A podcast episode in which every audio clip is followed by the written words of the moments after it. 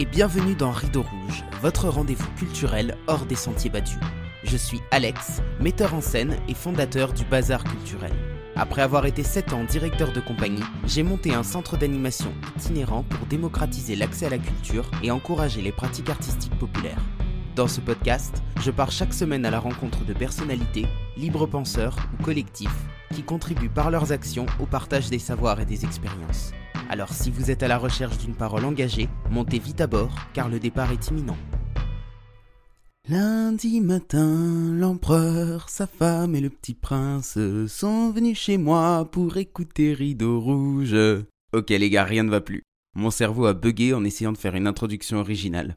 Je sais pas si vous voyez les efforts que je fais pour ne jamais commencer mes épisodes de la même manière, mais rien que pour ça, je crois que je mérite mes 5 étoiles ou mon petit pouce bleu en fonction de votre plateforme d'écoute.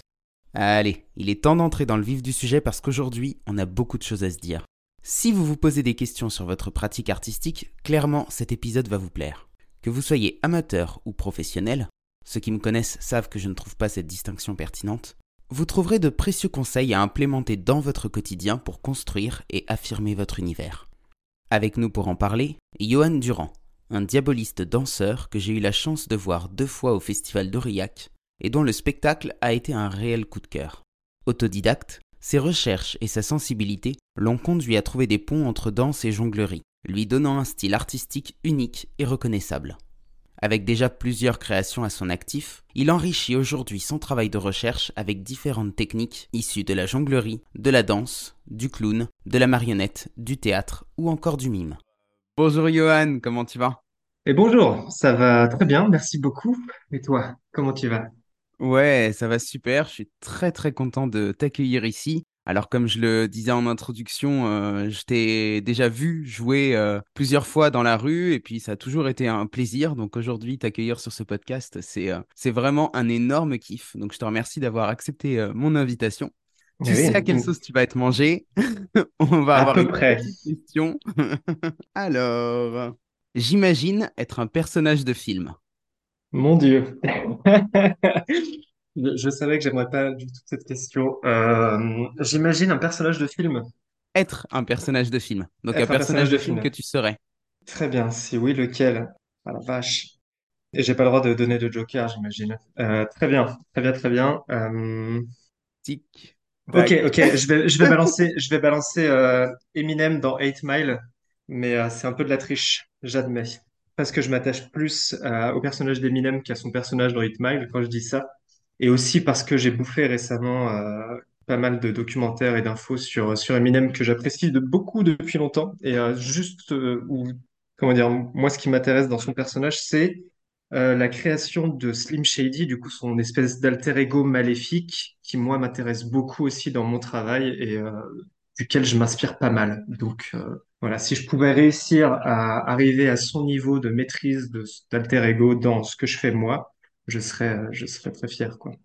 Trop bien. Alors, c'est quoi ce que tu fais toi? C'est quoi ton parcours et euh, comment, comment tu, comment tu décrirais un petit peu euh, ton histoire? Alors, ce que je fais moi déjà, euh, la big picture, c'est je suis jongleur, danseur. En fait, je me définis comme ça, alors diaboliste, danseur. Mais il y a aussi, je suis aussi acteur, metteur en scène de ce que je produis, et il y a aussi des techniques de mime, de marionnettisme et de plus largement de manipulation d'objets dans ce que je prévois de faire et ce que je fais en fait aussi déjà. Et donc, comment tout ça, ça s'est construit? Euh, donc, comme pas mal de petits-enfants, euh, il y a longtemps, en 2008-9 par là, j'ai vu quelqu'un faire du diabolo et ça m'a, ça m'a, ça m'a fait rêver, tout simplement. Mais je l'ai gardé pour moi et euh, complètement par hasard, le Noël qui a suivi, euh, j'avais une tata Père Noël qui considérait que on ne demande pas ce qu'on veut à Noël et donc elle s'amusait à se faire, me faire des surprises. Euh, là, je reçois un diabolo. Donc, euh, surprise totale. Et pendant un an, il prend la poussière chez moi dans une étagère, jusqu'à ce que, au grand malheur, je parte en vacances avec mes parents, mais sans ma sœur. Le malheur, il était là. Et je me suis dit, tiens, qu'est-ce que je vais faire? J'aperçois le diabolo sur l'étagère et je me dis, allez, ok, c'est parti, on verra bien ce qui se passe. Et là, euh, ça a été la révélation totale et je l'ai plus lâché. Donc, depuis 2009, on est en 2023, voilà, ça va faire euh, 14 ans. Enfin, c'est Si on m'avait dit un jour que, que ça arriverait, bref, je l'aurais pas cru. Et, euh, et voilà, donc euh, je, je ne lâche pas l'objet, je me mets à faire, à en faire énormément dans mon jardin. J'apprends tout seul avec euh, des vidéos sur YouTube, un petit livret euh, de présentation de figures. euh. Voilà, c'est vraiment la débrouille et juste la passion qui prend le dessus. Et euh, jusqu'au jour où euh, ma grand-mère m'inscrit à un genre de concours de talent dans la petite ville du coin. Alors moi, je viens de Bretagne, c'était à la Garge de Bretagne, pour ceux qui connaissent. Et euh, moi, j'y crois absolument pas, mais je me dis, bon, allez, si je peux aller m'amuser et qu'il y a des gens en plus qui ont envie de s'amuser avec moi en me regardant, pourquoi pas? Et je finis, euh, je finis deuxième de ce truc-là, mais surtout, en fait, je me rends compte que ça peut plaire à des gens. Chose dont j'avais pas du tout conscience à la base. Et de là, je me dis, hé, mais en fait, trop bien, j'ai envie de recommencer. Et donc, euh, je fais, euh, j'essaye de faire euh, toutes les petites fêtes du village, les fêtes de la saucisse, n'importe quoi qui peut se passer en Bretagne.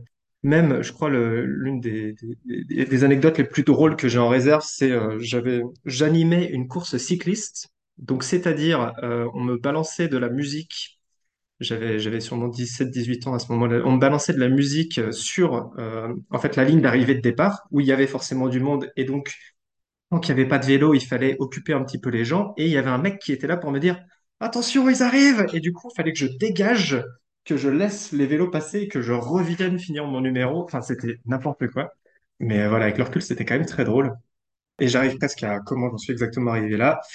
Euh, voilà, de fil en aiguille, je fais pas mal de petits spectacles, euh, généralement pas payés, et notamment pas mal de télétons, parce que mon père était énormément actif dans l'associatif, il organisait des événements, notamment des télétons auxquels je suis allé jouer. Suite à ça, on m'a invité à faire une démonstration euh, devant les responsables du département euh, d'Ille-et-Vilaine, et euh, donc c'était pour moi un tremplin incroyable, sauf que personne n'en a eu rien à faire du tout. C'était un espèce d'apéro dînatoire où on leur a balancé des chiffres pendant trois heures et après ils avaient juste faim, forcément. Et donc moi qui suis arrivé faire un spectacle devant eux, je comprends avec le recul qu'ils n'aient pas été très intéressés. C'était sûrement l'un des pires spectacles de ma vie, mais il y a un monsieur ce soir-là qui est venu me voir, qui était le présentateur de la soirée et qui m'a dit, écoute, euh, j'ai un cabaret en Normandie. Est-ce que tu veux venir travailler chez moi? Et à partir de là, je me suis- alors déjà je découvre qu'on peut être payé pour euh, pour faire du diabolo. Et en fait, ça a vraiment lancé le truc. À partir de là, je me suis dit, OK, je peux peut-être en vivre. Déjà, ça, ça, ça a légitimé un peu ce truc-là.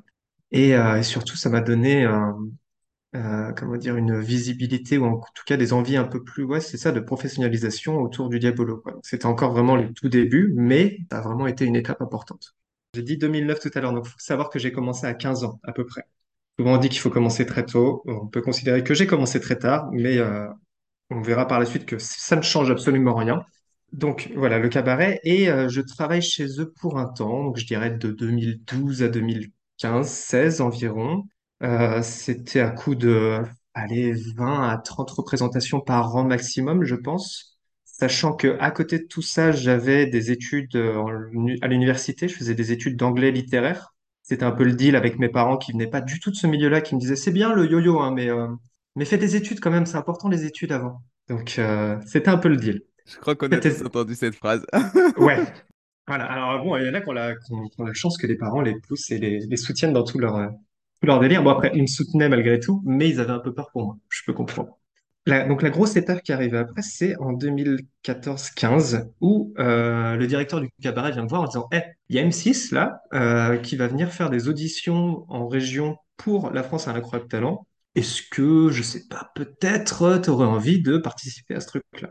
Euh, je me retrouve parachuté sur scène et ça marche. Ça marche. Je me retrouve invité à Paris pour l'émission. Euh, moi, j'y allais absolument pas pour gagner parce que j'avais quand même, et on m'avait prévenu un peu, on m'avait dit, fais attention si tu vas à la télé, c'est pas toi qui utilises la télé, c'est eux qui t'utilisent pour avoir de la visibilité et se faire de l'argent. Donc, j'avais pas mal de recul par rapport à tout ça. Je me suis dit, si j'arrive à me faire voir une fois, c'est gagné. Pour moi, c'était un peu l'objectif. Et c'est ce qui s'est passé. J'ai passé le premier tour, j'ai mes, j'ai mes trois oui ou quatre oui, non trois oui. Je passe à l'étape suivante et à l'étape suivante, ça se casse la figure parce que je me retrouve face à Nico Pires, qui est aujourd'hui un très bon, très bon copain, qui faisait aussi du Diabolo et qui, lui, est allé jusqu'en finale.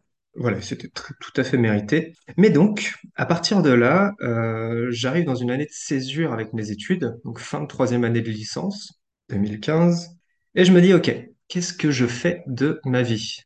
quelque part, j'ai rempli le deal avec mes parents parce que j'ai, j'ai, une licence. Super. Qu'est-ce que je peux faire avec ça? Soit je peux être prof, soit je peux être traducteur, je peux continuer à faire de la recherche en master, euh, mais il n'y avait pas énormément de choses qu'on pouvait faire par la suite avec une licence d'anglais littéraire. J'ai été prof euh, remplaçant pendant deux, trois semaines. Euh, j'ai essayé de faire un peu de traduction. Tout ça, ça m'a pas forcément trop plu. Et d'un autre côté, je me suis dit, OK, t'as quoi? T'as le diabolo, très bien, mais en fait, c'est quoi la vie d'artiste? Donc, j'utilise euh, ce tremplin incroyable talent pour vivre un peu la vie d'artiste, essayer de me dire qu'est-ce que c'est que de se retrouver sur les routes, euh, d'aller à droite, à gauche, de se déplacer tout seul, gérer le matériel, la relation avec les, clients, le public sur place, toute l'organisation, la technique aussi sur place, le son, euh, la mise en scène de l'espace. Enfin, peut-être qu'on y viendra, mais voilà, il y a pas mal de contraintes qu'on n'imagine pas forcément quand on n'est pas du milieu, comme pour tout.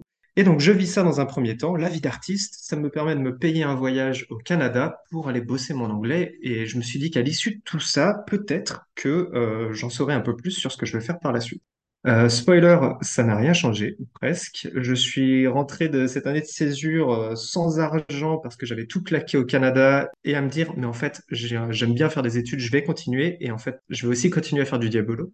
Ça m'a envoyé ensuite en master à Lyon, qui était le seul master qui proposait, alors à l'époque, d'ouvrir un peu la langue vers une, forme de professionnalisation euh, hyper générique. En gros, ça nous a appris à être un peu un, parfait petit auto-entrepreneur, parce que l'intitulé, c'est très bâtard, mais c'est culture d'entreprise. Donc c'est un genre, une espèce de double master. Ça ressemblait à un genre de LEA, si on veut, ceux qui connaissent, euh, langue étrangère appliquée.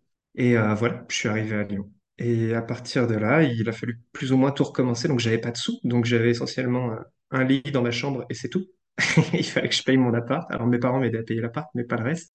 Et là, j'envoie des centaines de mails à droite à gauche parce que Incroyable Talent, ça faisait un ou deux ans. Plus personne n'en avait grand-chose à faire, sauf la ligne qui faisait joli sur le CV Cirque. Et euh, donc là, je balance des centaines de mails à tout et n'importe quoi, des boîtes de nuit, des restaurants, le moindre endroit où je peux euh, peut-être faire valoir quelque chose.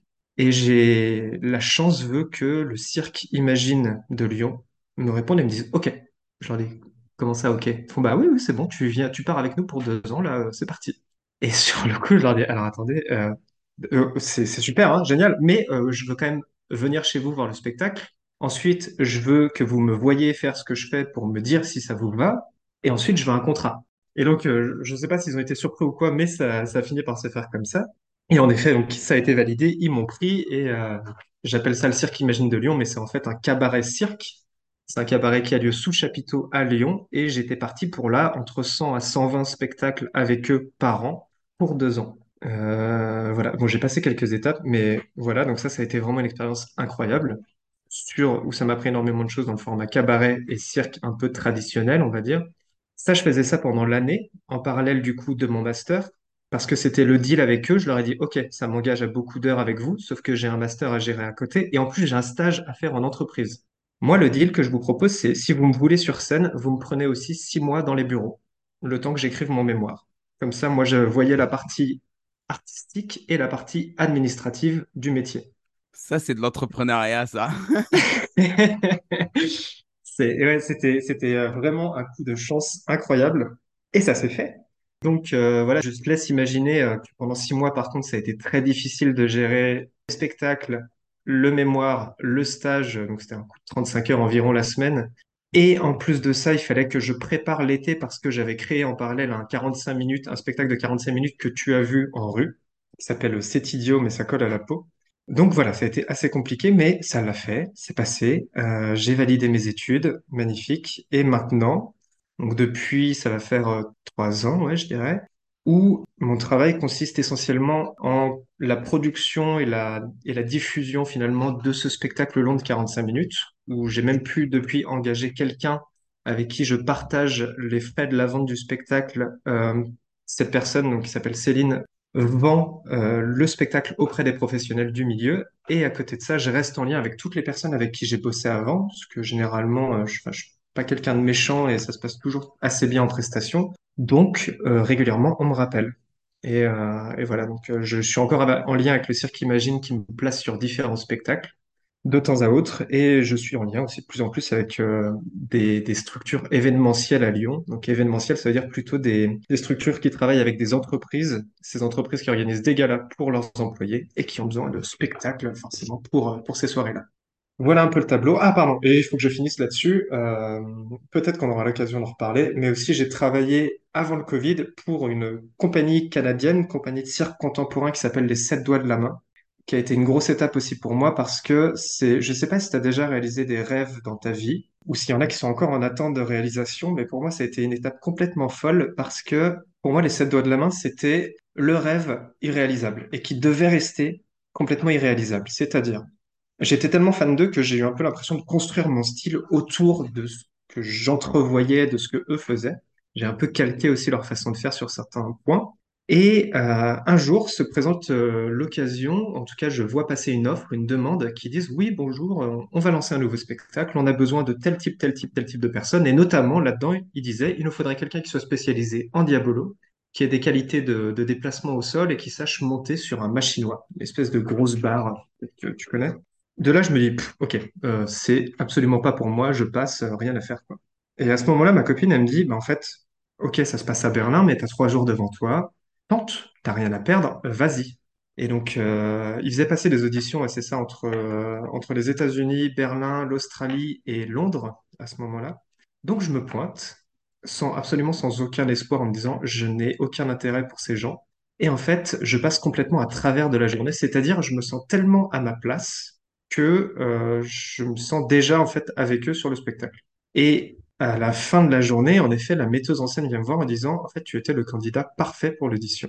Et à partir de là, je réalise que ça sent bon, quoi. Tu vois, il y a un truc comme ça vraiment où ça sent bon. Et en effet, quelques mois plus tard, je me retrouve envoyé euh, au Canada pour aller monter, finir de monter ce nouveau spectacle avec eux avant de le faire tourner sur un, une espèce de gros bateau de croisière. Ça, c'est la partie que j'ai pas aimée, par contre. Mais je vis cette expérience complètement incroyable avec eux et euh, en revenant, j'ai vraiment ce truc de me dire, OK, j'ai réalisé mon rêve, le plus grand rêve que je pensais qu'il jamais ne se réaliserait. Et maintenant, en fait, c'est quoi mon rêve? En fait, je vais où? Et c'est marrant parce qu'en en parlant, j'ai l'impression que c'est bête dit comme ça et que et qu'il y a un côté aussi où t'as pas le droit de te plaindre parce qu'en fait, t'as réalisé ton rêve. Mais en fait, ça m'a, je crois que ça m'a bouffé pendant deux ans de me dire, mais en fait, qu'est-ce que j'ai envie de faire maintenant de tout ça, quoi? Et, euh, et donc voilà, vu que c'était il y a deux ans, là, je commence enfin à retrouver de la vraie motivation, des vraies envies pour faire certaines choses et partir sur de nouveaux projets. Mais c'est fou. Reviens pas que ça m'ait pris autant de temps de, de passer au-delà de ça.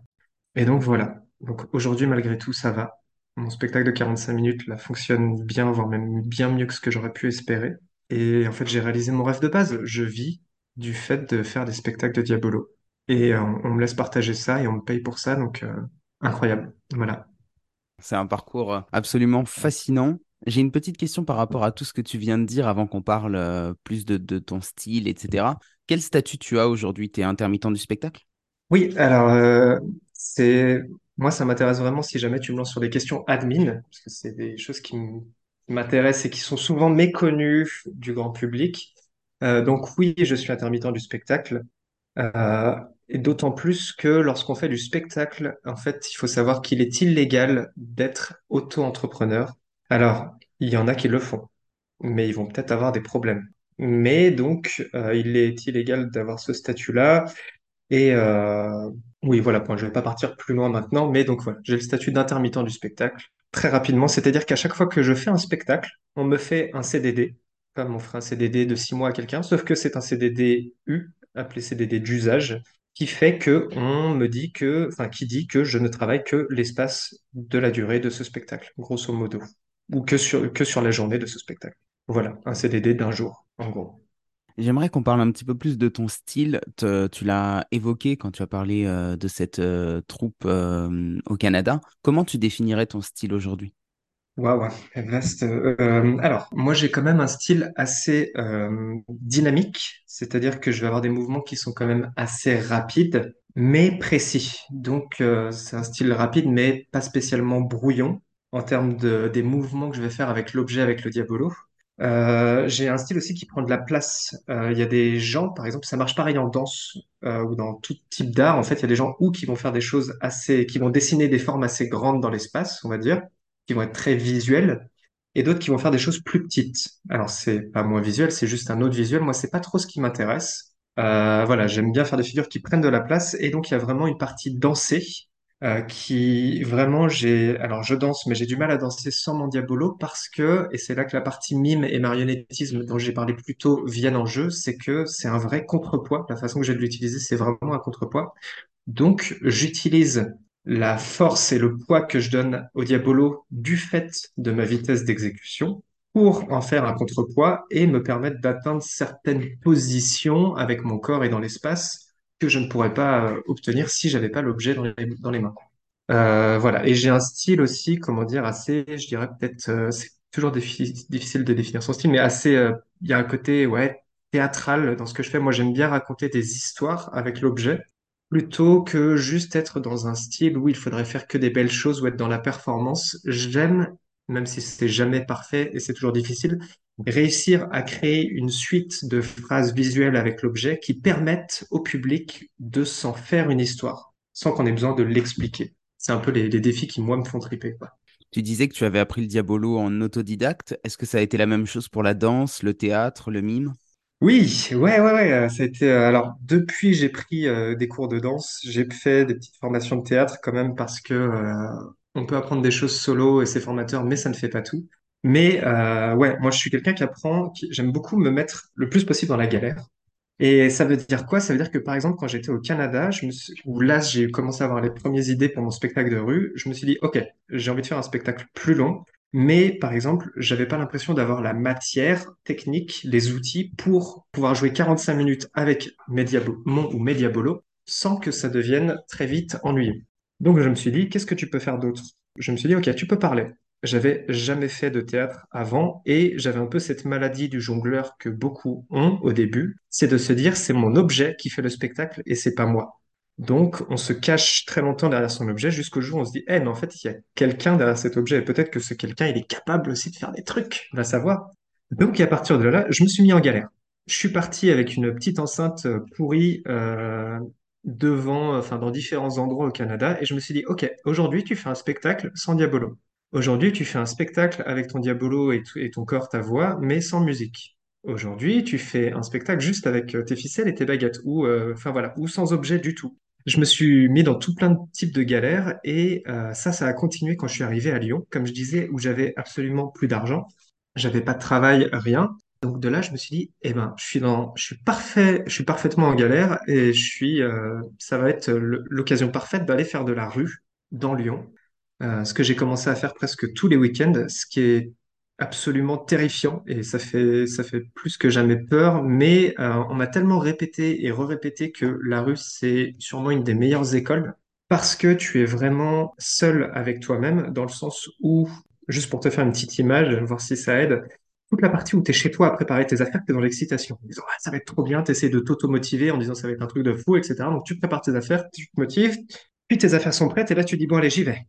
Allez, je, vois, j'y vais, j'y vais. Allez, j'y vais. Et donc, donc déjà, ça, ça prend un certain temps. Ensuite, tu te retrouves euh, dans tes escaliers, puis à, marcher euh, jusqu'au point où tu veux aller. Et puis donc là, euh, imagine-toi une rue passante, un peu bondée. Et là, tu te dis, bon, bah maintenant, il va falloir faire s'arrêter les gens qui n'en ont absolument rien à faire que tu sois là ou non. Donc, il faut leur donner une bonne raison de s'arrêter. Et en plus de ça, il y a des petites techniques qui consistent à réussir à créer un cercle de gens, parce que la foule appelle la foule. Et surtout, s'il y a un cercle autour de toi, assez conséquent, ça fait que les gens qui sont loin, ils entendent juste le bruit de ta musique et ils voient une foule s'amasser, donc ils ont envie de savoir ce qui se passe. Donc ils viennent. Et donc, comme ça, la foule appelle la foule et tu as de plus en plus de gens et donc potentiellement de plus en plus de sous à la fin de ton spectacle si ton objectif c'est aussi de faire de l'argent.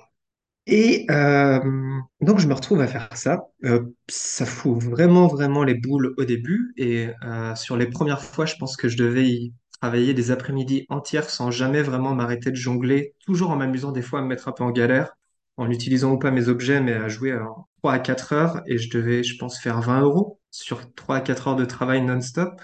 Puis sur la fin, déjà j'ai compris un truc qui a été primordial, c'était que si tu vas faire de la rue en te disant dans ta tête, il faut absolument que je gagne de l'argent aujourd'hui, tu peux faire le même spectacle, vu que l'intention est différente, ça ne fonctionnera pas. Par contre, si Le jour d'après, tu te dis, aujourd'hui, mon seul but, c'est de me faire plaisir et de kiffer avec les gens. Là, tu vas vraiment gagner des sous. Parce que tu ramènes quelque chose d'autre, finalement. Ça, ouais, je sais pas, il y a un, genre de shift euh, d'attention, ça change vraiment tout. Et donc là, sur la fin, j'étais plus du genre à me faire des 80, 100 euros sur une journée.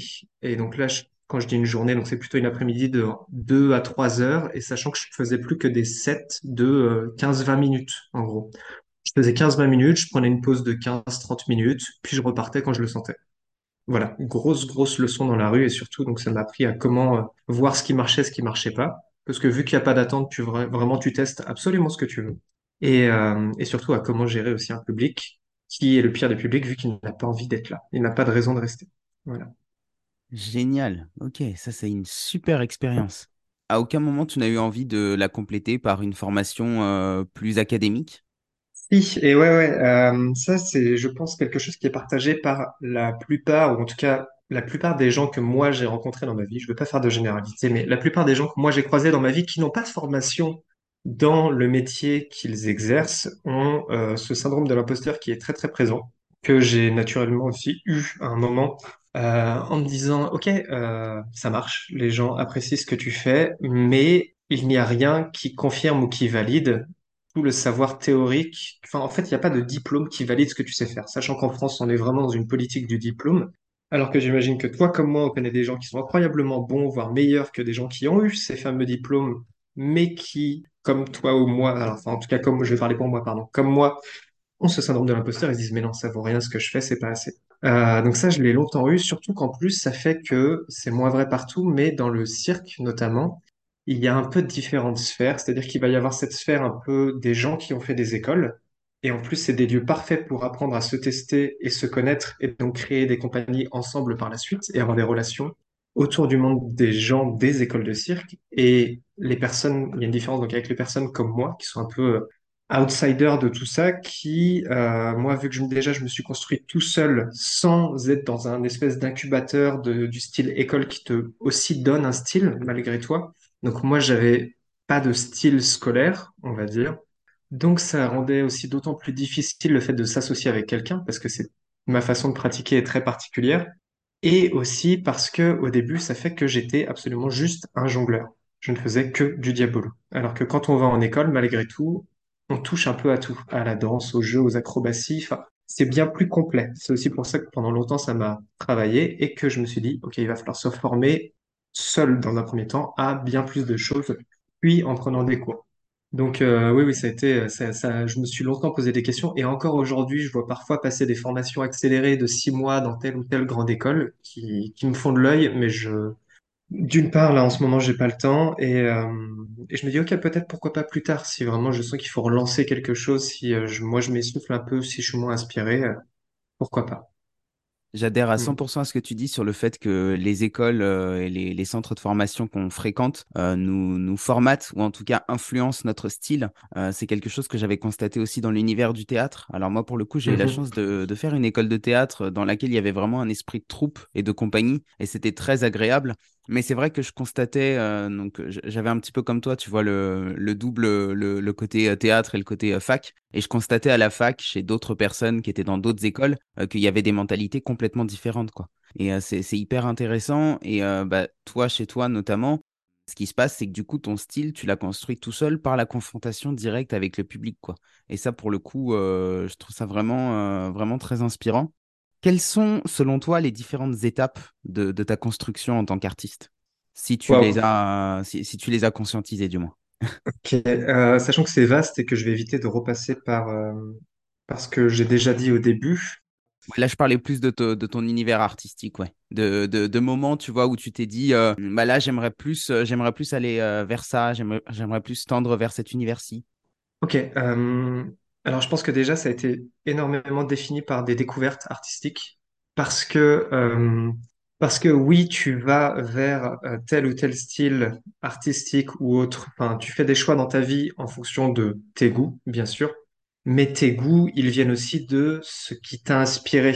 Disons que si tu apprends à savoir ce que tu aimes dans la vie ou ce que tu n'aimes pas, ça va définir tes goûts.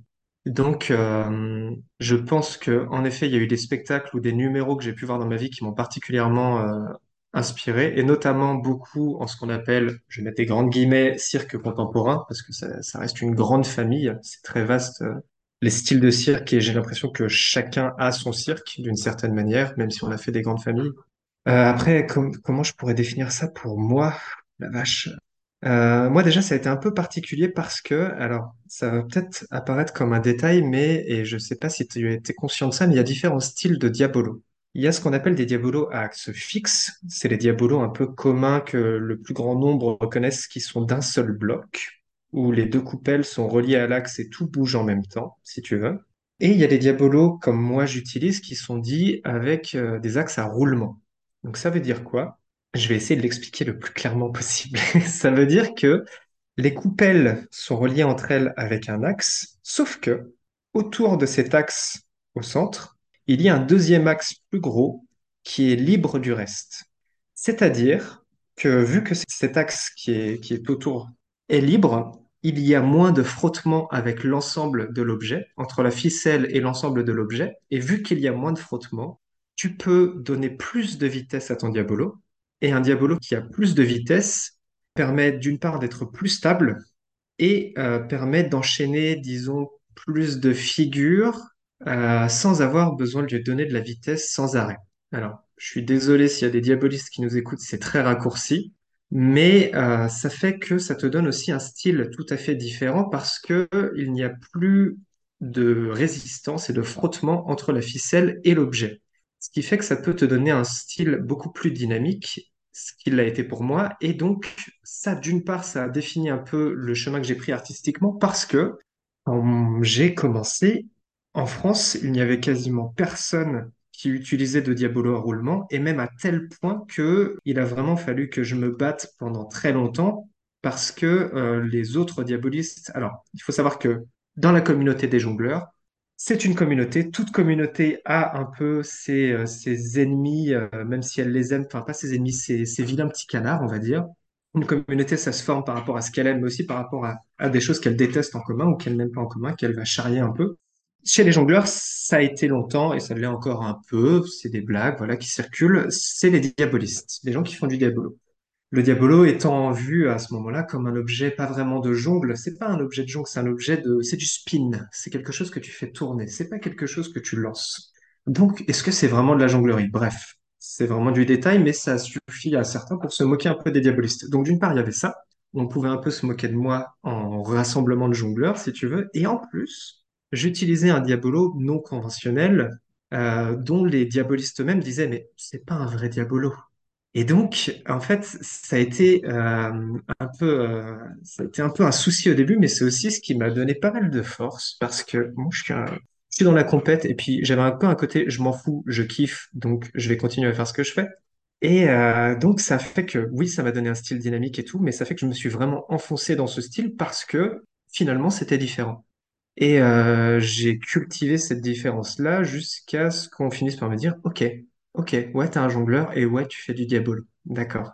Et euh, donc voilà, je me suis construit autour de ça d'une part. Et après, les grosses influences, ça a été, euh, voilà, je- pardon, je l'ai déjà dit, mais cirque contemporain, sept doigts de la main. Après, c'est comment le définir? Ça va être vraiment, ouais, c'est ce goût pour moi pour euh, essayer de faire des histoires avec dans mon jonglage et dans ma façon de bouger. Ça, ça a vraiment été, ça a défini ma façon de, jongler et de pratiquer. C'est vraiment une question intéressante, mais difficile à, éclaircir. Et voilà, après, il y a la rue, ouais, qui est venue derrière. C'est complexe, hein, c'est vraiment l'ensemble, en fait. C'est comment tu te comportes dans ta vie et ce que tu vis. Parce que, pareil, je disais que j'aime même foutre dans des galères, me mettre en galère dans ma pratique, mais j'aime bien aussi aller euh, au bout des choses et parfois me mettre de façon maîtrisée en galère dans ma vie pour que ce soit formateur pour moi par la suite. Et en fait, c'est tout ça qui participe à ton style et à ta façon de, à ta façon de pratiquer. Donc, c'est vraiment interconnecté. Oui, c'est un métier, mais il est en connexion tout à fait directe avec ma façon de me comporter et d'agir chaque jour. Donc, je suis désolé de pas pouvoir être plus clair. C'est un peu déjà philosophique, mais très bien. très bien. C'est déjà très bien. Quelle a été ta plus grande difficulté? Et comment est-ce que tu l'as dépassée? Je pense qu'il y en a eu plusieurs, les plus grandes difficultés. Euh, laquelle, laquelle je, je prends? Je pense que ce, ce, ce truc de, de, de problème de, alors pas de reconnaissance, de, de problème d'imposteur, ça, ça a été une, assez grosse difficulté, mais alors attends, non, je prends pas encore ça par le bon bout. Non, je pense que ma plus grosse difficulté, si un des trucs qui a été le plus compliqué au début, c'est vu que je ne venais de plus ou moins rien dans le monde du spectacle. euh, quand je dis rien, c'est-à-dire que en bagage, j'avais euh, incroyable talent. J'avais euh, ce petit concours que j'avais fait quand j'étais jeune, auquel j'étais revenu, j'avais gagné, super.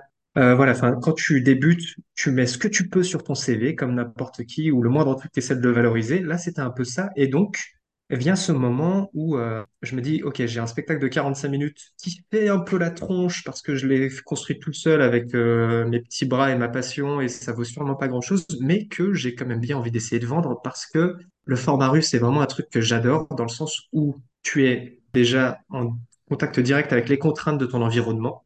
Que ce soit euh, la, météo, la température ou juste le sol sur lequel tu te trouves, mais en plus, tu es en contact direct avec les gens.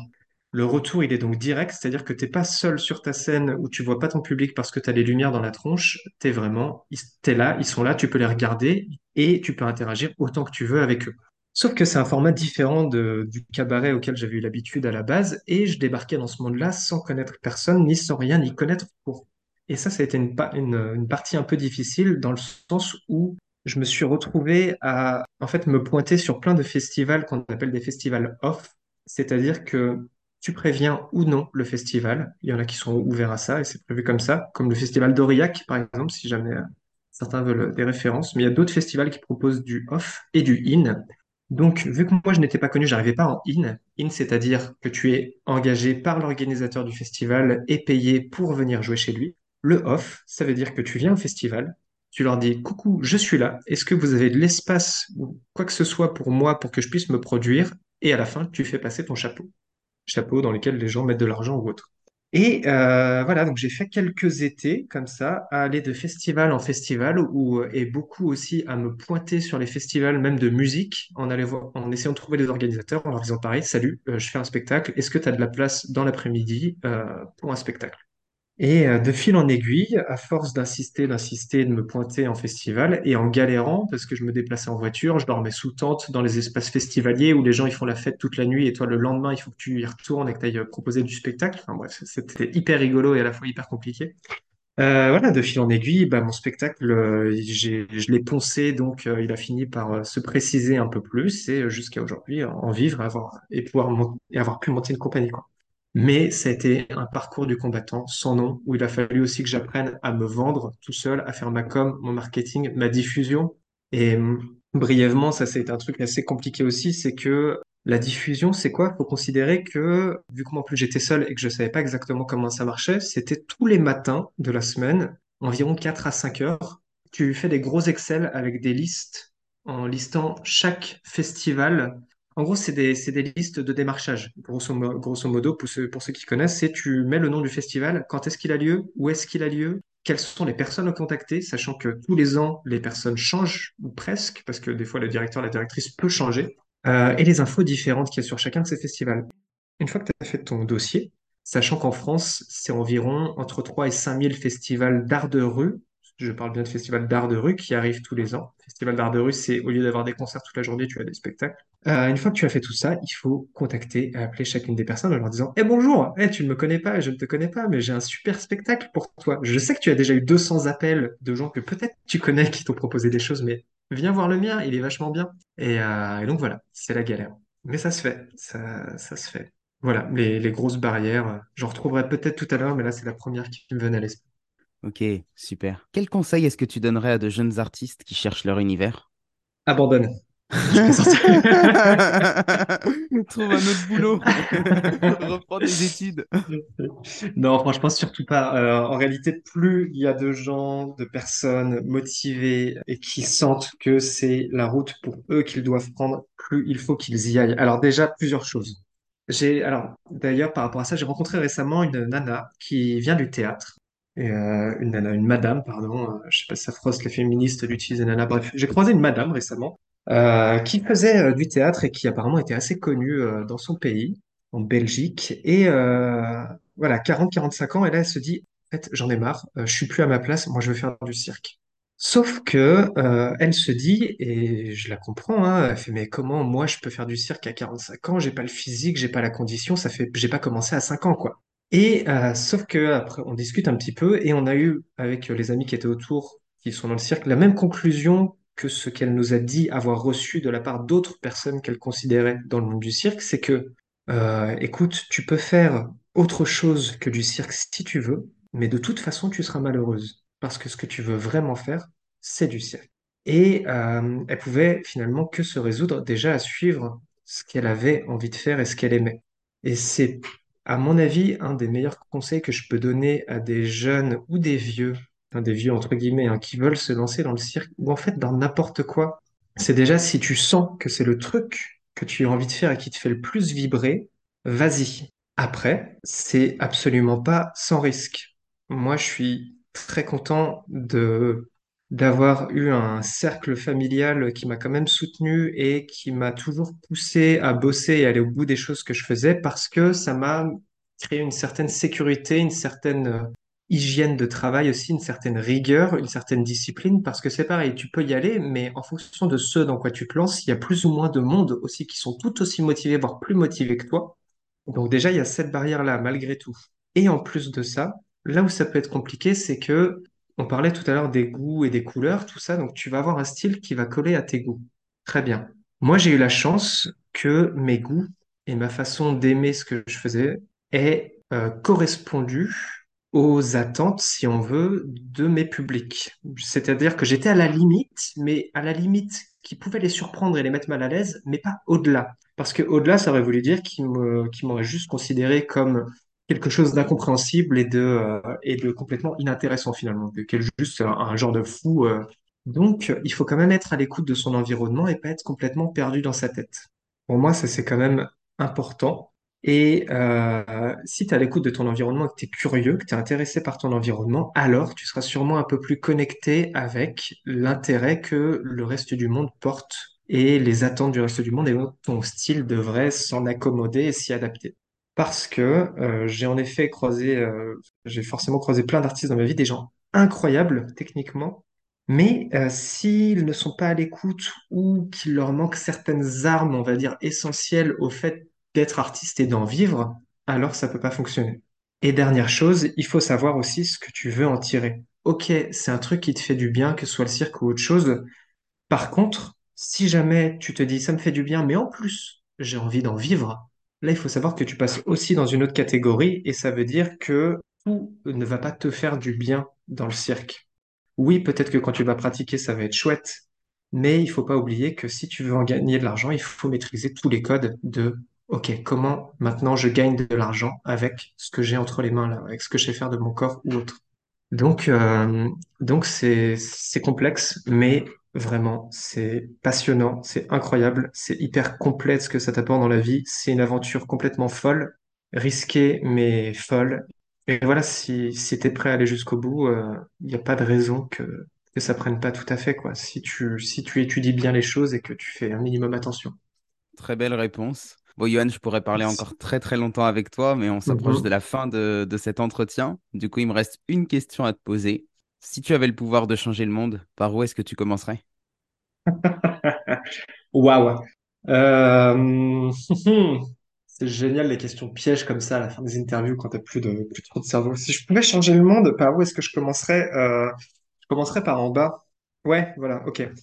Alors, les grosses idées reçues, c'est quand même que tout en haut, c'est les puissants qui ont le pouvoir, etc., machin. Alors, ouais, je suis d'accord. Les euh, puissants, entre grandes guillemets, hein, les puissants euh, de ce monde, ils ont l'argent, ils ont les moyens techniques de faire bouger les choses, mais euh, je fais partie de ces gens qui sont quand même convaincus que c'est en bas que ça se passe. Quand je dis en bas, ça va être les petites gens, ceux qui ont peut-être pas les moyens, mais qui sont bien plus nombreux que les puissants.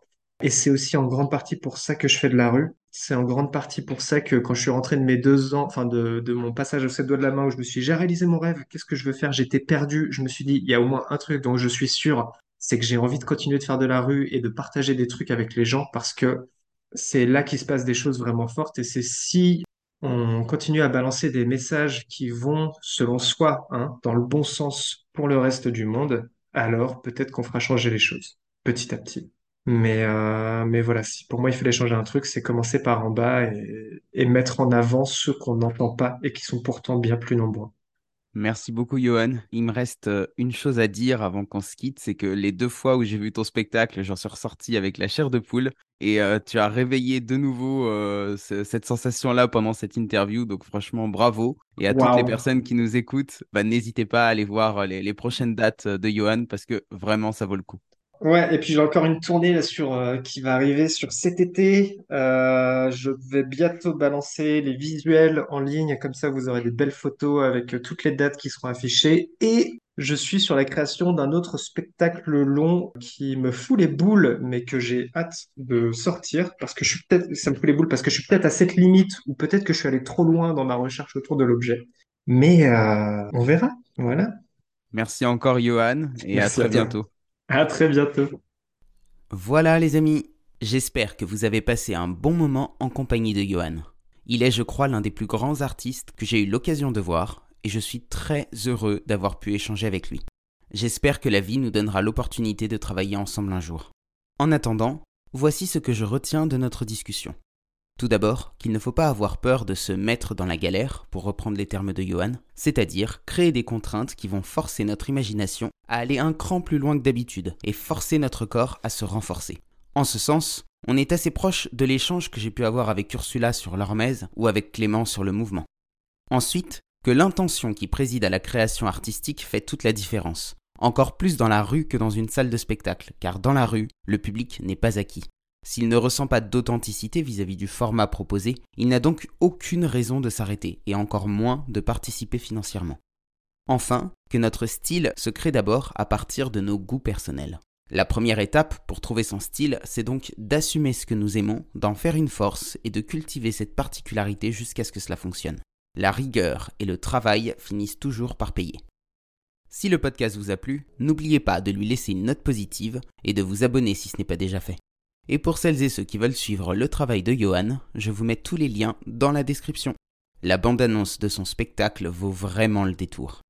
Merci à tous d'avoir écouté cet épisode et à la semaine prochaine pour une nouvelle rencontre hors des sentiers battus.